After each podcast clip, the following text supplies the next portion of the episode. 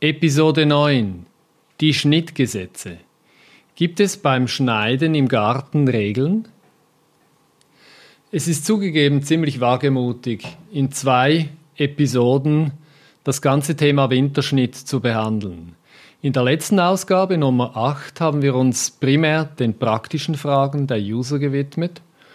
In diesem neuen Podcast wollen wir uns den theoretischen Grundlagen des Winterschnitts widmen. Es ist, wie es ist, ähm, die Gärtner sind von Januar bis März weitestgehend mit Schnittfragen beschäftigt. Und man kann mit Fug und Recht behaupten, der Schnitt, der Winterschnitt, ist das Angstthema Nummer eins der Gärtner. Wenn man nämlich mit der Schere dann vor dem Strauch der Pflanze, dem Baum steht und sich überlegt, wo man anfangen will, fängt das Problem bereits an. Obwohl man vielleicht in Büchern, in Gartenzeitschriften oder auch beim Nachbarn nachgefragt hat, wie er das macht, es stellt sich immer wieder die Frage, wie legen wir los, auf was achten wir, wie kriegen wir das best, am besten im Griff. Und da wollen wir mit diesem theoretischen Ansatz Unterstützung bieten. Willkommen zur neuesten Folge von Lubera Gartenstudio, dem Podcast über Gott und die Welt und die Pflanzen in umgekehrter Reihenfolge. Hierzu habe ich in unserem Gartenstudio einmal mehr unseren Dauergast und Experten Markus Kobelt. Die Allzweckwaffe. Die Allzweckwaffe. genau. Allzweckschere. Allzweckschere, Allzweckwaffe. Genau. Kommen wir zum Thema. Die wichtigsten Regeln. Markus, hast du eigentlich schon geschnitten? Oder? Es ist jetzt Januar. Das ist eine, eine traurige Wahrheit. Nein, Februar. Also, bereits die, erste, Februar. Die, die, erste, die erste Ausrede ist natürlich, äh, schneiden tut man im Februar und Februar ist es jetzt noch vier Wochen lang. Also hätte ich noch Zeit, aber die traurige Wahrheit ist, dass ich heutzutage eigentlich sehr wenig schneide. In unserem Garten. Ja, du bist zu faul. Du hast ja mal nein, gesagt, du nein, bist nein, eher am fauler Ich, ich versuche eine langfristig erfolgreiche Ehe zu führen und äh, meine Frau macht eigentlich den Garten und wir sehen das mit dem Schneiden manchmal so ein bisschen unterschiedlich. Unterschiedlich, ja, und das habe ich mal gehört. Ich habe ihr das jetzt zur Gänze überlassen und sie macht das auch gut und richtig, weil das ist auch etwas, was ich früh gelernt habe. Äh, wie man es auch immer macht, wenn so ein bisschen ein System dahinter ist, dann kommt es auch gut. Ich habe mal auf dem Betrieb, äh, auf einem Betrieb gelernt, da haben viele Obstbauern über den Betrieb gelacht, weil der so ein System hatte, übrigens extrem mhm. stark geschnitten hat.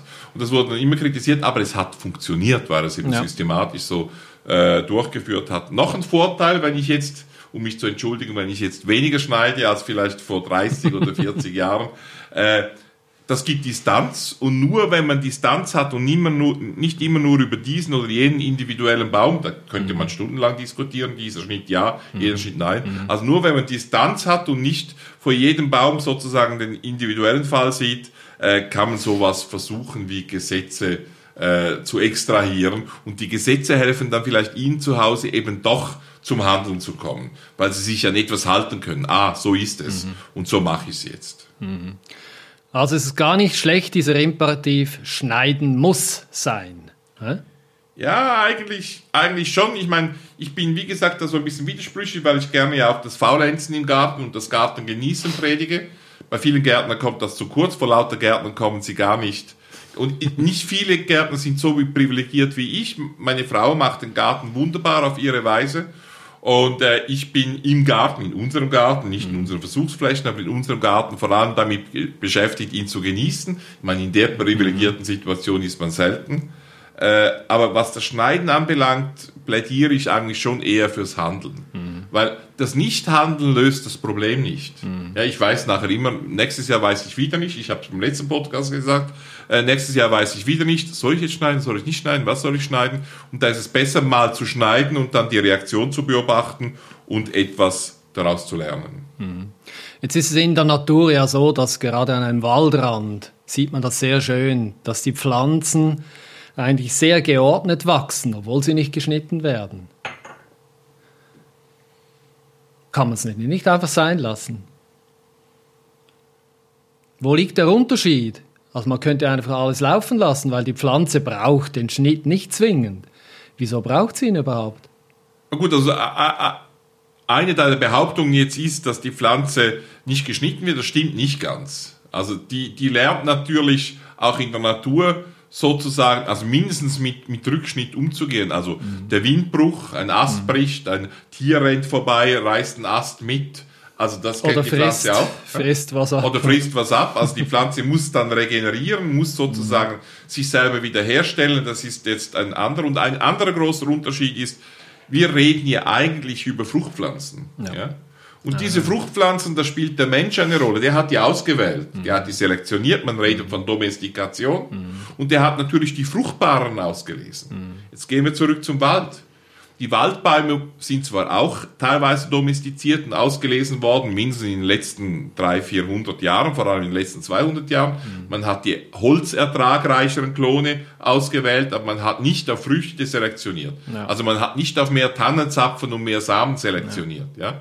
Und äh, äh, entsprechend gibt es da dieses, dieses Widerspiel Ertrag und, und, und, und Triebwachstum gar nicht. Und das gibt's halt bei Fruchtpflanzen mhm. in Gottes Namen, mhm. weil wir eben die Pflanzen, diese Kulturpflanzen auf die Früchte, die, die Rosen auf die vielen Blüten, auch wieder auf die mhm. Fruchtbarkeit mhm. selektioniert haben. Und da müssen wir verdammt nochmal auch damit umgehen und der Pflanze dann helfen, mit diesem Überertrag umzugehen. Und dazu gehört halt das Schneiden. Aber mit dem Schnitt kann man ja auch die Alternanz fördern, also das, das äh, Phänomen, dass zu viel Schneiden eigentlich wenig Früchte macht. Also deshalb möchte ich dich schon noch ein bisschen forcieren, äh, was das ganze, die, die Schnittproblematik betrifft. Wenig Schneiden kann ja wirklich kein Fehler sein, aus meiner Sicht. Bei einer auf, auf Blüte oder Ertrag domestizierten Pflanze äh, zu was führt es, wenn man nicht schneidet? Man kann ja, man könnte ja eigentlich eine Weglassprobe machen, ja, Naturgarten, und ich pflanze da Apfelbäumchen, Johannisbeeren rein und ich mache mhm. nichts. Das Resultat ist äh, eigentlich ein früher Tod oder de facto tote Pflanze. Ja? Mhm. Weil die trägt, sich, die trägt sich tendenziell zu Tode. Ja. ja? Also ein Apfelbäumchen, allenfalls noch auf einer schwach wachsenden Unterlage, das ich da pflanze und nur Früchte tragen lasse. Das wird sich immer mehr Richtung generatives Wachstum entwickeln. Und kurz bevor die Pflanze dann noch das Zeitliche segnet, wird sie nochmal sehr viel mehr Früchte produzieren, um selber mhm. sicher zu überlegen und wird dann eingehen. Andere Variante ist, dass sie immer mehr in die Höhe wächst, mhm. wenn sie genügend vegetatives Wachstum hat und dann oben eben, also sie hat noch genügend vegetatives Wachstum nach oben, ja, aber dann haben wir halt einen Ertrag immer weiter oben und das wird dann irgendwann für den Menschen so ein bisschen schwierig. Ein typisches Beispiel sind die Säulenbäume, auch menschliche ja. Züchtungen. Ja. ja. wenn ich die einfach immer wachsen lasse, wenn möglich auf stark wachsenden äh, Unterlagen, habe ich dann irgendwann die Erträge auf vier, fünf Meter Höhe. Mhm. Das macht jetzt keinen Spaß. Ich denke, wir sollten bei Kulturpflanzen dazu stehen. Ja, das ist ganz einfach. Dann pflanzt du die Bäume einfach relativ nah ans Haus. Du kannst du vom ersten Stock nachher ernten. Kein Problem, oder? Ich, ich meine, es ist auch nicht schlimm, wenn Pflanzen dann irgendwann früher sterben. Alles Leben geht den einen Weg zum Tod, oder? Und, und äh, das gilt auch für die Pflanzen, dann sterben sie einfach ein bisschen äh, äh, früher. Aber ich sage, man soll sich auch nicht dazu dagegen wehren und davor scheuen, jetzt äh, dazu zu stehen, dass wir es mit domestizierten Pflanzen zu tun haben. Und da gibt es einen Ma ein Mitspieler, der selber übrigens auch meiner Meinung nach zur Natur gehört, nämlich den Menschen. Mhm. Ja? Und der schneidet dann um das, was er der Pflanze angetan hat, nämlich mehr Fruchtbarkeit, um des eigenen Vergnügens und Ertrags willen, äh, um das sozusagen zu kompensieren. Es ist ein Geben und Nehmen. Sie gibt dir mehr Früchte als Belohnung und du hilfst dir, das Gleichgewicht zwischen vegetativem und generativem Wachstum, zwischen Triebwachstum und Früchten zu halten. Mhm. Also es ist eine Symbiose zwischen mhm. Pflanzen und Mensch, die beide zur Natur gehören. Mhm. Okay, also trotzdem schneiden, aber eben richtig schneiden. Ja, das ist jetzt die Frage, was ist richtig schneiden? Wunderbar. Ähm, kommen wir doch zur ersten Frage dieser Schnittgesetze. Die Schnittgesetze als solche, gibt es die denn überhaupt? Was ist das wichtigste Schnittgesetz? Schnittgesetze, ob es, ob, ob es die wirklich gibt. Also ich, ich habe mal so ein paar formuliert, ja, die gibt's. Mhm. Und das sieht natürlich alles Vereinfachungen. Ja, weil, weil ich glaube, dass man halt äh, an diesen Vereinfachungen nicht herankommt, weil die geben halt Halt. Mhm. Äh, ich habe in jungen Jahren häufig unendliche Diskussionen mit Obstbaukollegen geführt, wo man dann vor dem Baum stand, wirklich fast stundenweise und da diskutiert hat, was man mit diesem und jenem Ast machen müsste und man ist sie da äh, tief in die Haare geraten und äh, das kann man machen, wenn man Fachmann ist, Fachfrau ist und auch Spaß an diesen Diskussionen hat. Mhm. Aber wenn man so ein bisschen Halt haben will, muss man halt solche äh, Gesetze, Gesetze äh, formulieren. Ich glaube, es gibt bei diesen Pflanzen, die domestiziert worden sind, für den Menschen, ja, also entweder indem man sie auf Blütenfülle selektioniert hat oder eben auf Fruchtertrag. Also nicht, man hat ja nicht den ausgewählt, der ungefähr gleich stark gewachsen ist, wie er Früchte getragen ist, sondern man hat den halt ausgewählt, der übermäßig Früchte gemacht hat. Mhm. In der Natur würde der eventuell nicht lange überleben. Mhm. Der, der genügend vegetatives Wachstum hat, Triebe macht, aber weniger Früchte, der würde eventuell länger überleben. Ja? Der andere weniger lang. Aber der Mensch hat die ausgewählt, die speziell fruchtbar sind. Mhm.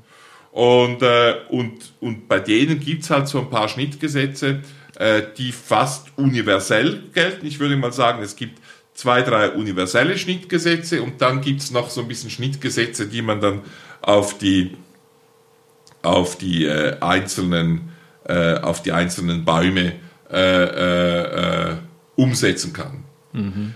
Ich denke, das wichtigste universelle Schnittgesetz Nummer eins ist, viel schneiden heißt viel Wachstum. Mhm. Ja, das ist ganz normal.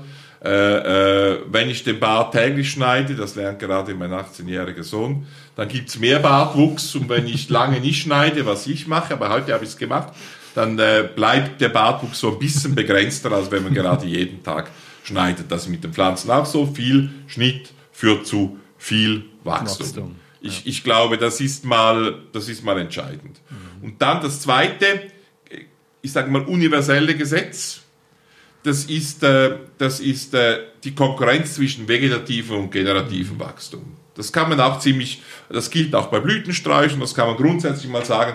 Eine Pflanze, die sehr viel blüht und sehr viel fruchtet, die wächst weniger. Und eine, die sehr viel wächst, wahnsinnig viele Triebe hat, die fruchtet weniger. Können Sie in der Natur draußen im Herbst beobachten, die Bäume, die, die voll von Äpfeln sind, die haben wenig neue Triebe und die, wachsen, die Bäume, die wachsen wie Strubbelpeter, äh, die haben wenig Früchte. Mhm. Das sind die zwei universellen Gesetze, die man fast äh, durchwegs durchziehen kann. Ja. Das zweite Gesetz ist für mich eher ein, die, das ist die Physiologie des Baumes schlussendlich oder der Pflanze, aber noch kein Gesetz. Also das würde bedeuten, dass wenn man ähm, wenn du viel schneidest, gibt es viel Wachstum. Wenn ja. du wenig schneidest, gibt Oder? es wenig Wachstum ja. und entsprechend gibt es dann, gibt es dann äh, äh, äh wenn es wenig Wachstum gibt, gibt es viele Früchte. Mhm. Das heißt, okay. wenn ich zu viel Früchte habe, ja, dann werde ich eher ein bisschen stärker schneiden, um den Baum mhm. in ein mögliches Gleichgewicht zu mhm. bringen. Und wenn ich keine Früchte habe, werde ich fast auf den Schnitt verzichten. Ja. Da haben wir im letzten Podcast darüber geredet, mhm. damit das Ding endlich beginnt, Früchte zu, zu tragen. Zu tragen. Äh, gibt es Ausnahmen von dieser Regel? Bei den universellen Schnittgesetzen kommt mir so auf die Schnelle nichts in den ja. Sinn. Ja. ja. Da kommt mir nichts in den Sinn. Ja, äh, beim letzten Podcast schon angetönt, die Strauchbeeren. Da ist etwas anderes. Ja? Nein, ich, ich, ich denke, wir sollten zuerst noch bei den Obstbäumen kurz durchgehen. Aber ja. da gibt es auch ein spezielles Gesetz, das mir am Herzen liegt. Ja, okay. Schieß los. Äh, bei den Obstbäumen kommt noch dazu die Spitzenförderung. Ja, es ist ja ein Baum. Der mhm. wächst nach oben. Mhm. Natürlich gibt es die Spitzenförderung bei anderen Pflanzen auch, aber Sträucher und so haben äh, eine Basisförderung, kommen aus der Basis immer auch Triebe, aber die meisten Obstbäume haben eine äh, mehr oder weniger starke Apikaldominanz, mhm. sonst wären es keine Bäume. Mhm. Und da ist ein weiteres Gesetz, das man beim Schneiden beobachten soll. Je flacher ein Trieb ist, desto weniger wächst er. Und desto mehr trägt er Früchte. Das hängt mit diesem universalen Schnittgesetz zusammen. Je steiler der Trieb ist, desto stärker wächst er und desto weniger äh, äh, trägt er Früchte. Das ist so ein, ein, ein, ein, Universalgesetz, das für Obstbäume, für die meisten Obstbäume gilt und, äh, und das dann auch anzuwenden ist. Das heißt, äh, ich werde, wenn ich mehr Ertrag haben möchte, werde ich eher den Baum auf flache Triebe ableiten, mhm. außer vielleicht die Mitte, oder?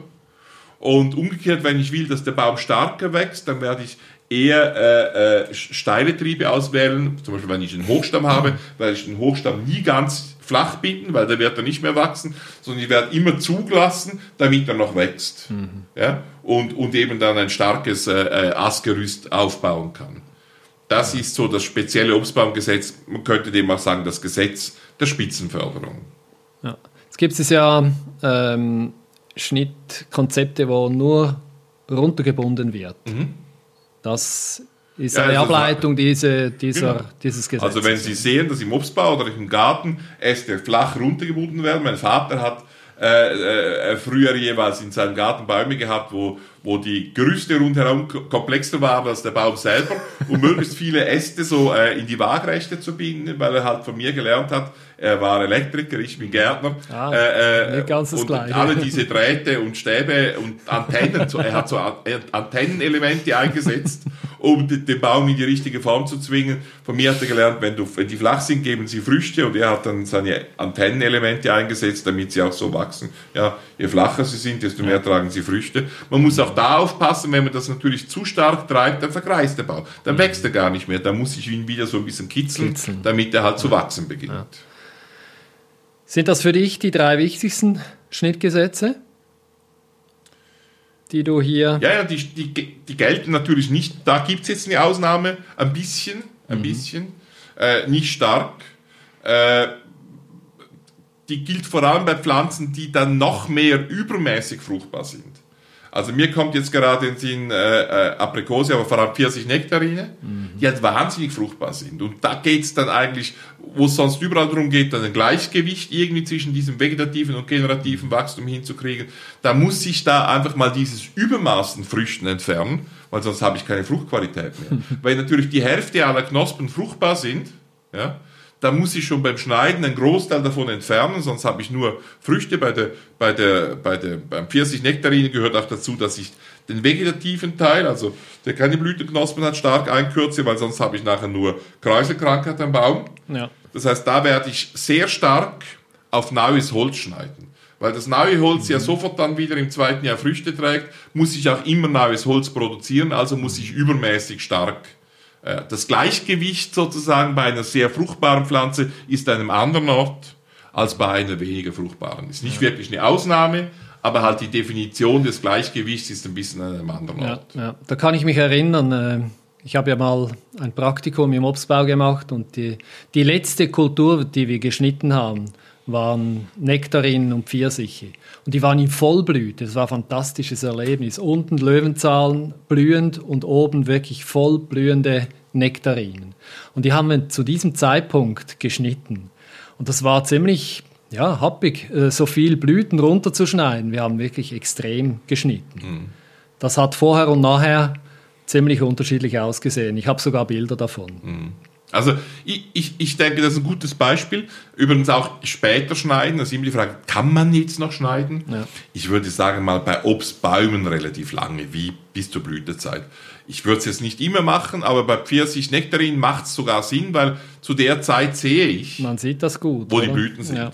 Und ich sehe auch, ich, meine, ich werde ja nicht Tausende von Früchten aber einen Baum ernten können. Also werde ich das auf ein paar Dutzend reduzieren oder mhm. versuche es schon stark zu reduzieren während der Blütezeit über den Schnitt. Mhm. Natürlich fallen dann auch noch ein paar Blüten weg. Das tut einem immer weh, wenn halt die Äste runterfallen mhm. und wenn ich mit der Schere zugange bin und mit meinem Ellbogen da den Baum berühre und, und, und äh, Blüten abrasiere. Aber das macht auf diese. Menge von Blüten eigentlich keinen, äh, also man kann ruhig bis April, Mai schneiden, wenn es sein muss. Auf das Wachstum des Jahres. Je später ich schneide, desto weniger groß ist der Effekt ja. auf das Wachstum des Jahres.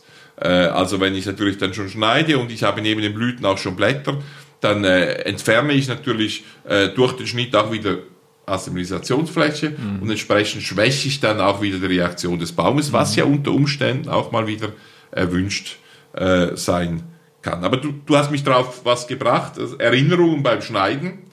Und ich habe da auch so eine Geschichte. Bei dir war es das Schneiden einer Pfirsich an. Ich sehe sie da weit entfernt im Studio, äh, glaube ich, äh, auf ja, dem genau. Bildschirm. Ja, genau. Tatsächlich, ja. ja. Und vielleicht können wir sie hier dann auch das einblenden. Schnell. Werden wir einblenden. Können ja, wir genau. einblenden.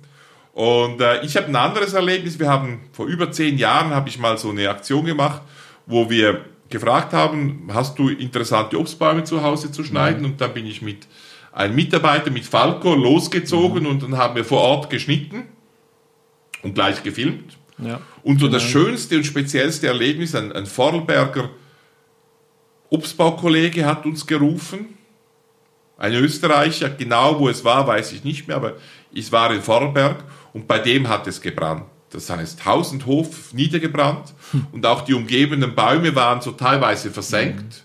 Es war Beginn der Frühling und er hatte gesagt, Ma Ma Markus, komm doch mal vorbei, schau, was man da noch retten kann mit Schnitt. Mhm. Und das war schon ein spezielles Erlebnis. Ja, das war einerseits dieses Bedrückende, weil, ja. weil, weil die Gebäude hin waren, die Leute hatten so einen großen Verlust und haben dafür gekämpft, das wieder aufzubauen, so habe ich es in Erinnerung. Mhm. Und wir haben dann versucht, ein bisschen die Bäume zu retten und da hatten auch in einigen Teilen recht gut geklappt. Ja. Das heißt, es ist unglaublich, wie sich Pflanzen regenerieren können, mhm. wenn halt ein bisschen was übrig bleibt, wenn ein paar Leitungen übrig bleiben. Äh, und äh, da haben wir vor allem sehr stark geschnitten, um dann aus minimalen äh, Grundästen, Grundgerüsten aus dem Stamm heraus äh, wieder neue Bäume zu ziehen. Aber das war so, so mein spezielles Schnitterlebnis, das mir äh, Schneiden nach einem Brand.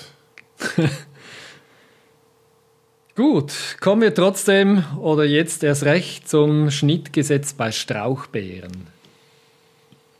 Ja, das ist äh, nicht so anders als bei anderen Dingen, aber wir haben hier ja, wie, wie sieht eine Strauchbeere aus? Die Strauchbeere besteht aus so ein paar Ästen, ja, und äh, an denen wachsen Früchte. Dann gibt es verschiedene Varianten, man könnte jetzt Spalier ziehen, manchmal gibt es sie auch auf Stämmchen, mhm. da kommen wir vielleicht zum Schluss noch dazu, äh, aber das ist so die Grundstruktur. Und die meisten Strauchbeeren haben so einen Rhythmus, dass sie am jüngeren Holz, am zwei-, dreijährigen Holz die beste Fruchtqualität produzieren. Und aufgrund dieser Struktur, dass das so mehrere Äste sind, haben sie eine basitone Struktur. Das heißt, sie tun sich gerne aus dem Boden äh, heraus, aus der Basis erneuern, aber das machen sie nur, wenn eben Platz und Licht geschaffen wird und auch Kraft übrig bleibt äh, durch Schnitt. Mhm.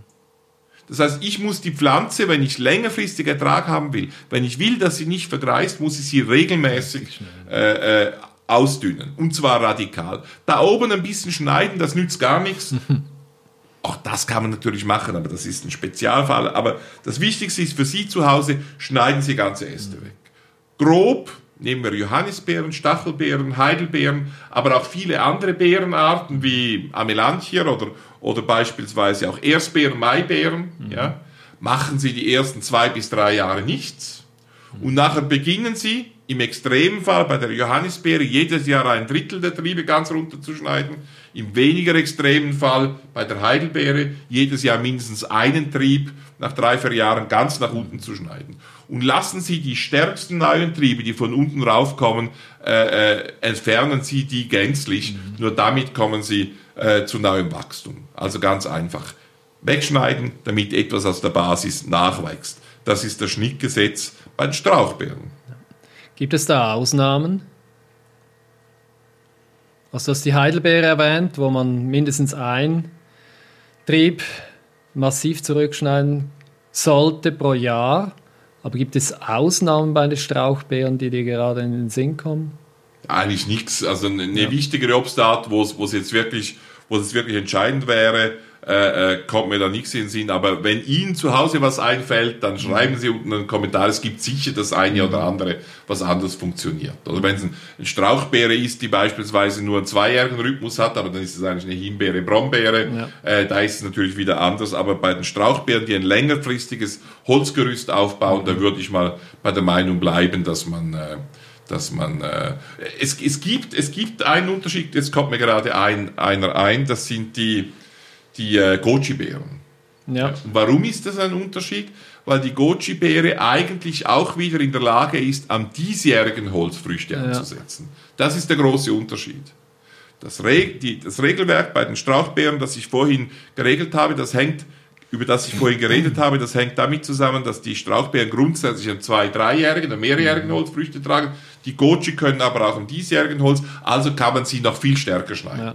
Sollte man sowieso, weil das Zeug wächst ja wie, wie Das ist, äh, wir haben ja mal irgendwie Goji-Monster, haben wir das genannt, wenn das so unglaublich wächst. Also hier kann man entweder ganz runterschneiden ja. äh, oder auf so ein Gerüst von 50 Zentimeter wegschneiden. Mhm. Oder man kann auch ähnlich wie bei einer Rebe äh, oder bei einer, bei einer Kletterrose äh, äh, die drei, vier Triebe lassen und dann an diesen drei, vier Trieben alle Seitentriebe auf eins bis zwei Augen äh, mhm. einkürzen. Mhm. Aber hier kann man grundsätzlich viel stärker schneiden noch als bei den äh, Obst- und Fruchtarten, die am zwei- und mehrjährigen Holz fruchten. Ja, du hast es vorher schon angetönt, Schnittgesetze bei Himbeeren und Brombeeren. Ich denke, das Spezielle dabei ist, dass wir, das wäre mal ein interessantes Thema, dem nachzugehen, warum das so ist, dass die einen zweijährigen Rhythmus haben. Mhm. Das heißt, der Holzkörper ist nicht andauernd, sondern der ist nur für zwei Jahre, grundsätzlich im ersten Jahr Wachstum und im zweiten Jahr Fruchten mhm. und nachher muss es halt entfernt werden und wenn man es nicht entfernt, bleibt da halt so ein, ein Gestrüpp übrig, das langsam vor sich hin dort und natürlich auch den neuen äh, Trieben Platz nimmt. Also ist besser, wenn man das dann entfernt. Sonst würde es einfach auch selber absterben. Da würde die Natur dann äh, langsam auch helfen. Aber dem ein bisschen nachzuhelfen. Interessant ist vor allem, dass man gleich nach der Ernte die zweijährigen Triebe, die Früchte getragen haben, auch entfernt, weil da gibt es dann für die mhm. frischen Triebe, die aufwachsen, äh, gibt es dann äh, mehr Luft und mehr Licht und die bleiben ja. dann, die kommen gesunder in den Winter. Ja. Jetzt hat man vor allem bei den Brombeeren ja den Eindruck, dass man die, die, die stärksten, die dicksten Triebe behalten möchte, weil das die schönsten sind. Ist das vernünftig? Nein, das ist nicht vernünftig. Äh, die mittelstarken bei Himbeeren und Brombeeren, die sind immer deutlich besser. Mhm. Man nimmt nicht die ganz schwachen, klar, wir wollen Ertrag haben, wir brauchen auch Volumen, wir brauchen Saft und Kraft, die transportiert werden. Aber die ganz dicken sind meistens äh, eher negativ. Warum? Weil die durch das starke Dickenwachstum meistens auch äh, Wachstumsrisse haben, Längenrisse. Ja. Und die müssen ja einen Winter überleben. Im Winter kommt da Wasser rein, damit werden sie noch weiter aufgerissen, dann kommen Krankheiten rein und dann kommt es eben zu Rutenkrankheiten, so halbgaren Ruten, Ruten, die nur ein bisschen austreiben. Und das ist bei mittelstarken Ruten weniger der Fall. Das sind meistens auch Ruten, die ein bisschen später gestartet sind als die ganz dicken, aber die sind normalerweise gesünder. Ich habe so im Kopf äh, die Navajo-Brombeeren, die eine extremen Wuchsstärke haben dass die dann an den neuen Trieben schon sehr starke Seitentriebe bilden mhm. unten. Was macht man mit denen? Nichts. Nichts. Also da gibt es auch Nicht andere Schulen, da gibt es äh, äh, auch Leute, die sagen würden, man muss das schon im ersten Jahr zurückschneiden. Mhm. Wir sagen gar nichts machen, weil natürlich Schneiden während der ersten Vegetationsperiode nach dem Wuchsgesetz, das wir eingangs skizziert haben, mhm. immer nur zu mehr Wachstum führt. Ja? Mhm. Also mehr Schnitt gibt mehr Wachstum. Und äh, wenn ich natürlich jetzt im Juni, Juli oder August schneide, dann gibt es nochmals Wachstum, aber das Holz, die Triebe reifen da nicht aus, führen zu einer ja. mangelnden Winterhärte. Ja. Also gar nichts machen und Ruten ja. bei Himbeeren, Brombeeren erst im darauffolgenden Frühjahr, jetzt im Februar schneiden. Da kann man dann die Höhe begrenzen und da tut man dann bei den Brombeeren die Seitentriebe auf eins bis zwei Augen einschneiden. Mhm. Mhm. Kennst du Ausnahmen von diesen Regeln bei Himbeeren und Brombeeren? Ja, klar. Äh, das haben wir ja schon, glaube ich, in der letzten Ausgabe angetönt. Das sind dann die Herbsthimbeeren. Ja. ja die eben nicht diesen zweijährigen Rhythmus haben, sondern die eigentlich schon mhm. am diesjährigen, äh, am, am, am diesjährigen Holzfrüchte tragen und da ist es dann möglich, alle Triebe Boden eben runterzuschneiden. Mhm. Oder es gibt die Two-Timer-Himbeeren, die eben beides können ja, die einerseits an den diesjährigen Routen im Herbst schon meistens an der Spitze Früchte ansetzen, die am unteren Teil aber dann auch im zweiten Jahr im Juni, Juli schon Früchte geben. Ja. Und bei diesen Two-Timern ist es so, dass ich empfehle, äh, die Hälfte der Triebe auch Boden eben runterzuschneiden und eher jünger, später entstehende Triebe äh, ein bisschen zu entspitzen. Der Teil, der schon Früchte getragen hat, muss weg und den dann noch ein zweites Mal im Juni, Juli fruchten zu lassen. Mhm. Also da ist der Schnitt ein bisschen komplexer. Ja. Ja, wenn wir beim Schneiden sind, kommt man natürlich um das Thema Rosen nicht herum. Gibt es für Rosen Schnittgesetze? Wie gesagt, mein Schnittgesetz habe ich, glaube ich, auch das letzte Mal ja. beim letzten Podcast, aber etwas Redundanz, etwas Wiederholung gehört dazu, äh, schon geschildert. Äh, da geht es natürlich auch relativ stark äh,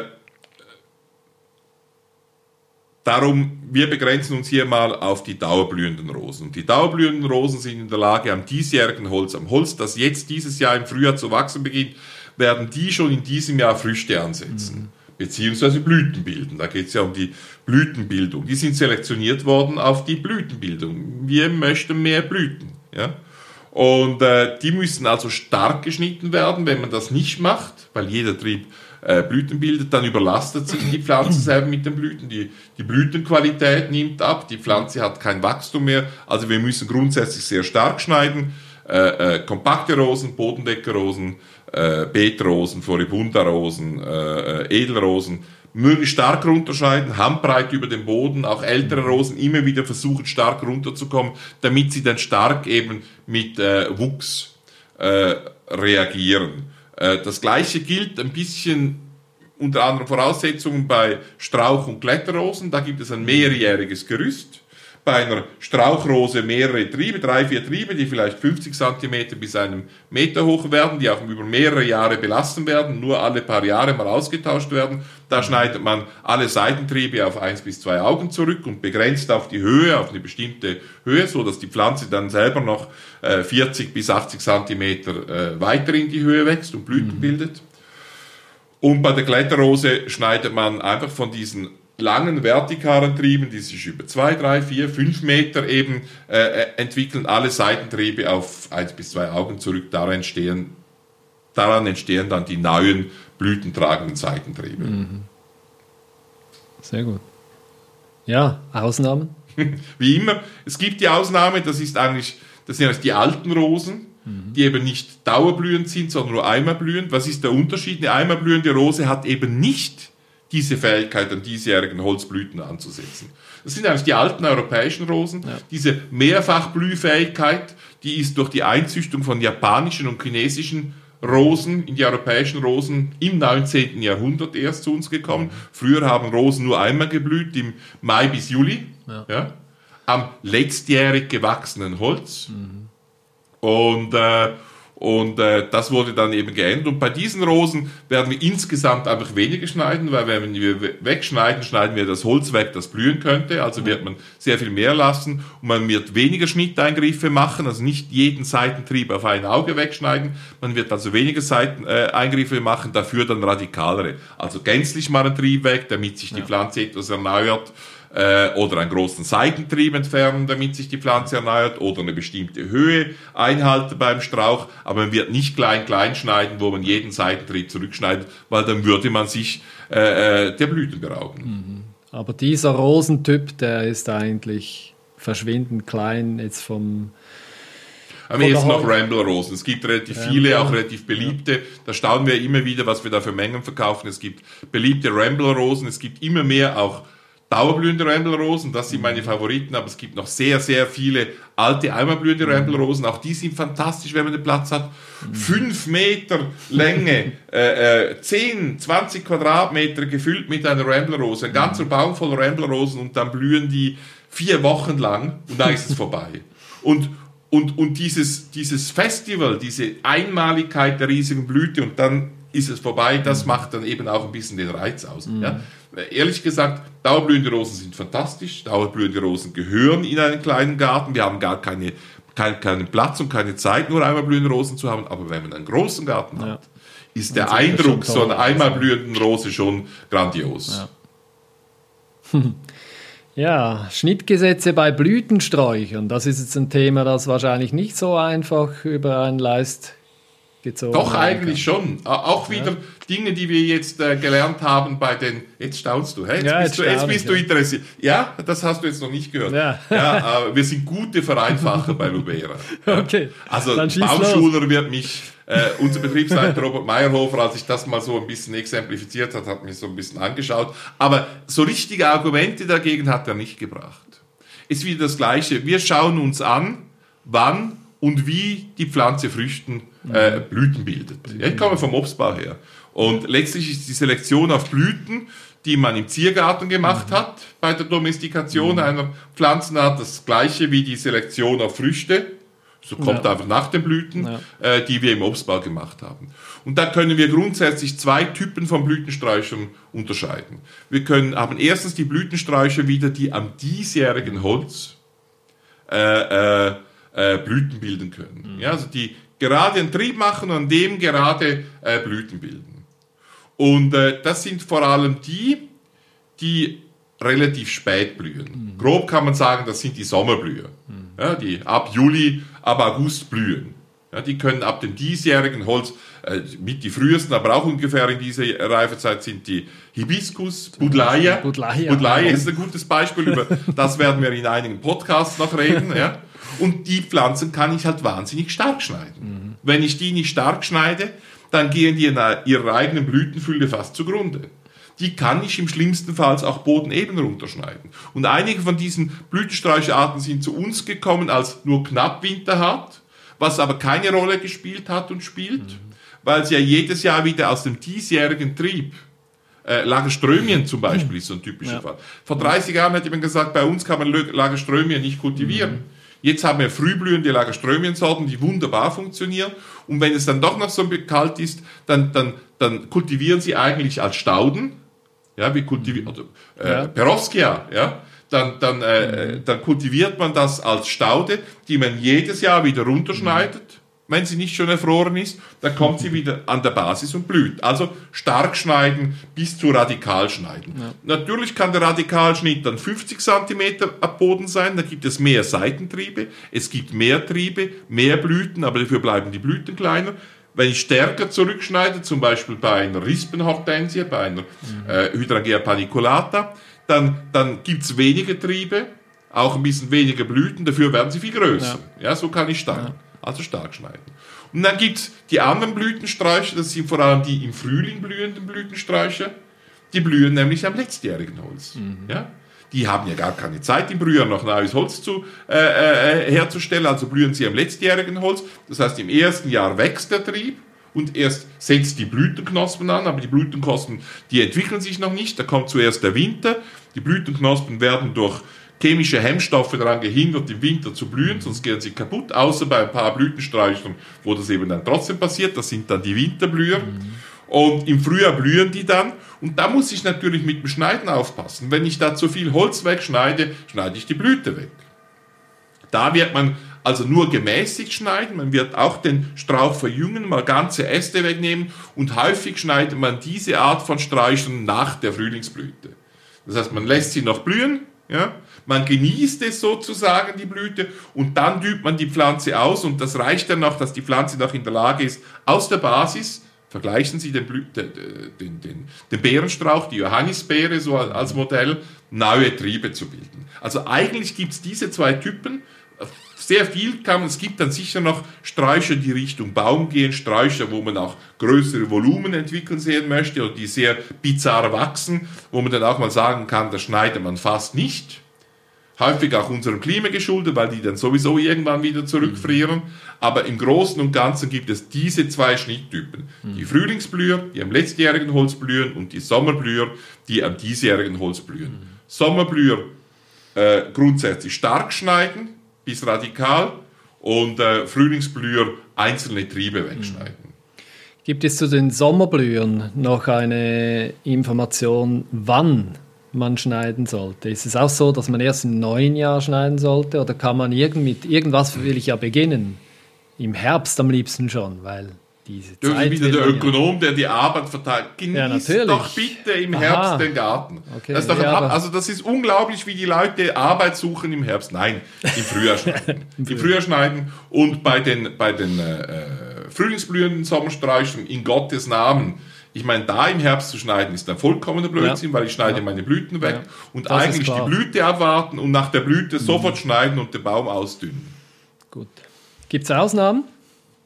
die du, Kommt mir jetzt nicht gerade. Ja, das ist noch schwierig. Jetzt bin ich langsam überfordert. Viele Ausnahmen, aber das, da wollen wir jetzt nicht darauf eingehen.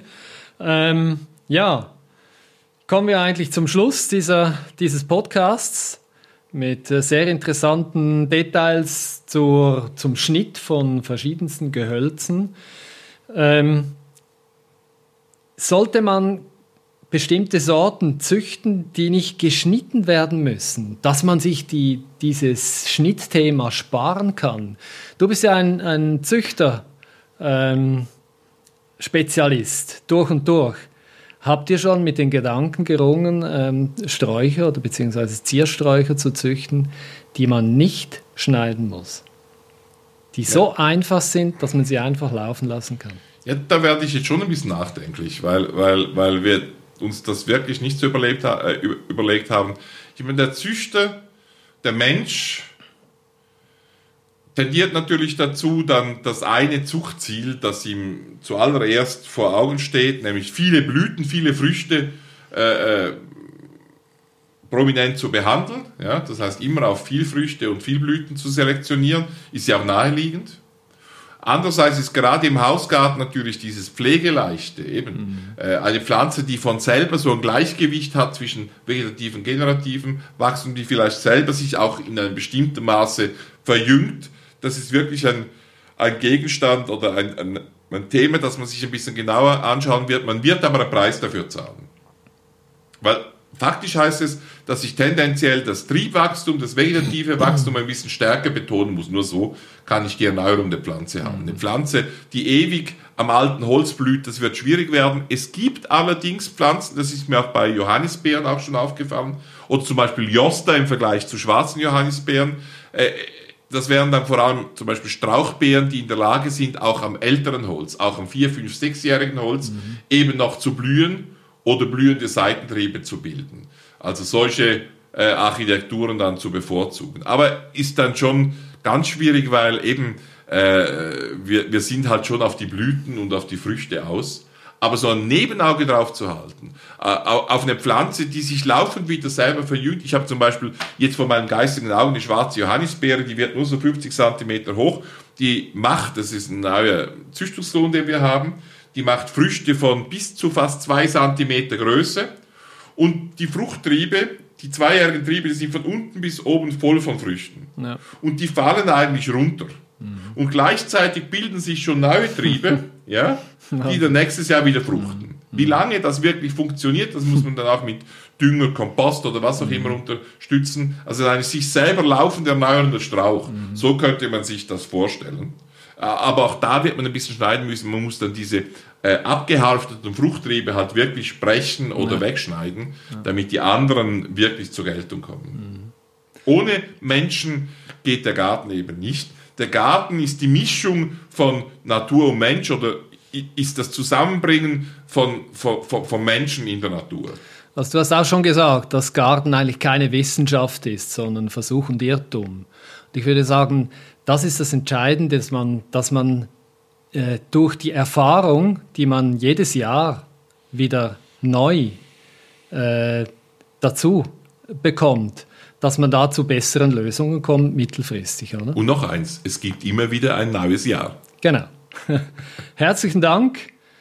Wir verabschieden uns von diesem Podcast. Äh, das nächste Thema, im nächsten Podcast geht es um, hm, um Lubera oder vielleicht Markus Kobelt oder um beides. Man weiß es nicht so genau. Lassen Sie sich überraschen und wir freuen uns, wenn Sie nächstes Mal wieder dabei sind. Herzlichen Dank. Herzlichen Dank. Lubera Podcasts finden Sie überall, wo es Podcasts gibt, aber vor allem auf lubera.com/gartenstudio. Wenn es Ihnen gefallen hat, dann raten Sie unser Video und empfehlen Sie uns doch Ihren Pflanzen und anderen Gärtnern weiter.